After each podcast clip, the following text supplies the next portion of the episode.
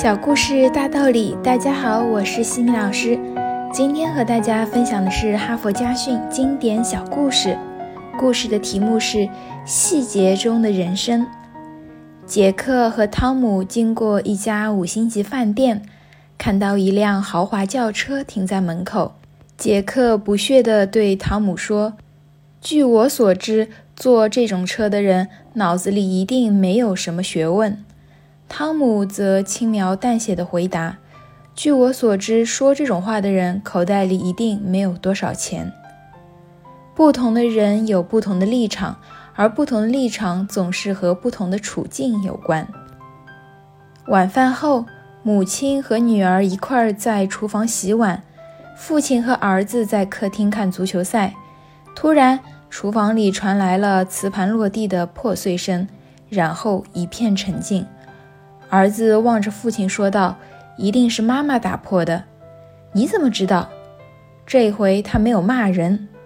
人们总是习惯以不同的标准来对人对己，往往是责人以严，待己以宽。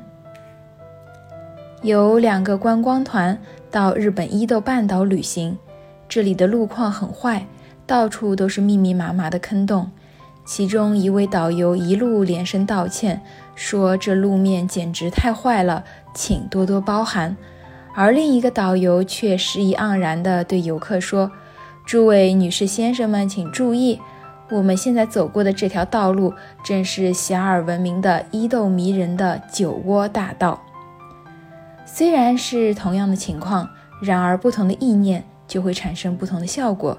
思想是奇妙的，如何去想？决定权在于你自己。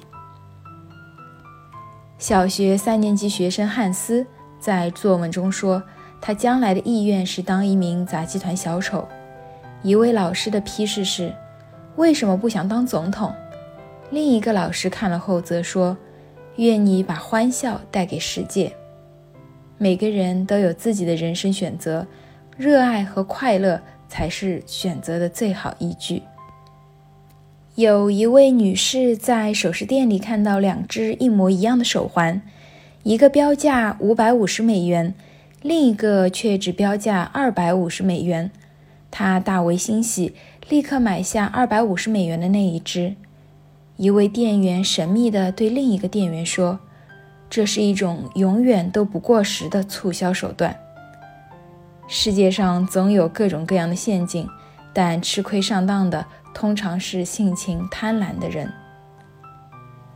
有一位表演大师上场前，他的弟子告诉他鞋带松了。大师点头致谢，蹲下来认真系好。等到弟子转身后，他又蹲下来将鞋带解松。有一个旁观者看到了这一切，不解地问：“大师，您为什么又要将鞋带解松呢？”大师回答道。因为我扮演的是一位劳累的旅人，让他的鞋带松开，可以表现他长途跋涉的劳累憔悴。那你为什么不直接告诉你的弟子呢？他能够细心地发现我的鞋带松了，并且热心地告诉我，说明他很关心我。我要保护他的这种热情，及时地给他鼓励。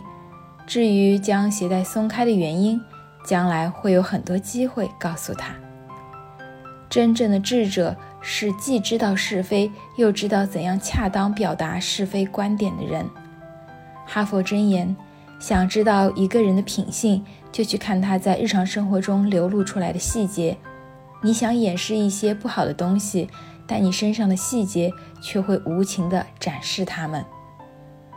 今天的分享就到这里。如果你喜欢这个小故事，欢迎在评论区给到反馈意见。在节目的最后，西米老师要给大家送福利了。